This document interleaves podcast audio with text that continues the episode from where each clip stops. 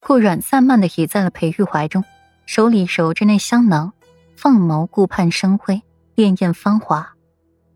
一双时不时闪烁着金芒的眸子落在那香囊上面，湿润的红唇轻启。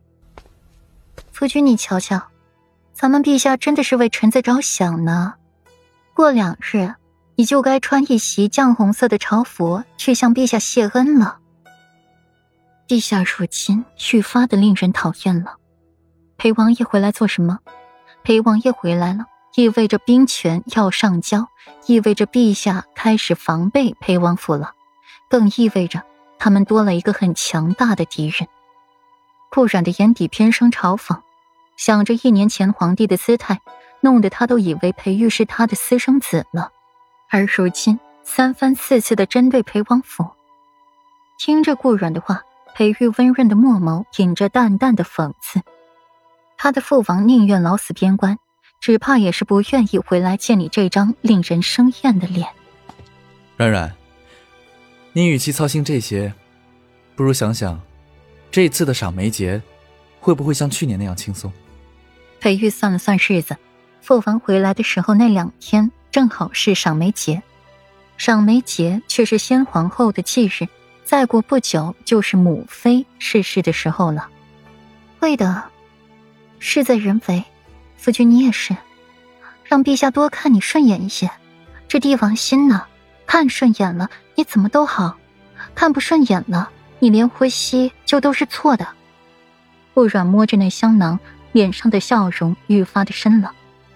软软说的是，为夫尽力而为。裴玉眉眼含笑，那笑却始终不大眼底。皇帝看他顺眼与否，他都管不着，总归他看皇帝也不顺眼。夫君，赏梅节，父王又回来，把你小表妹也带上呀，阖家团圆多好。顾阮说的天真烂漫，裴玉却是生生的从里面听出来几分危险在里边。说吧，心里边又憋着什么坏了？裴玉对顾阮倒是了解的很，从他的语气神态总能猜出来几分。没有坏，只是到时候可能要委屈一些夫君了。顾阮放下了香囊，双臂环上了裴玉的脖子，在他唇上讨好的亲了两下。才慢慢的把话说出来。嗯，是真的要委屈委屈裴玉了，旁人都不行，只能委屈裴玉。裴玉的墨眸一闪，脑中思索一番，绯色薄唇轻启，和若然有关。顾阮讪讪一笑，脸上满是心虚的表现。嗯，这么说吧，前期的时候有非常大的关系，后期嘛。只有一点点，不过也没有关系。夫君，你都是要委屈一阵儿的，乖，忍一忍就过去了。裴玉的眼底浮现出了淡淡的潮意，不去管这些，他倒是有些期待他说的委屈到底是个怎样的委屈法。夫君，你不会想知道的。顾然仿佛一眼看穿了裴玉似的，突然变得严肃正经起来。裴玉知道了。不气，顾然笑而不语。到时候给他一个惊喜吧。老王妃病重，府里的氛围也是沉郁的紧，透着淡淡的死气。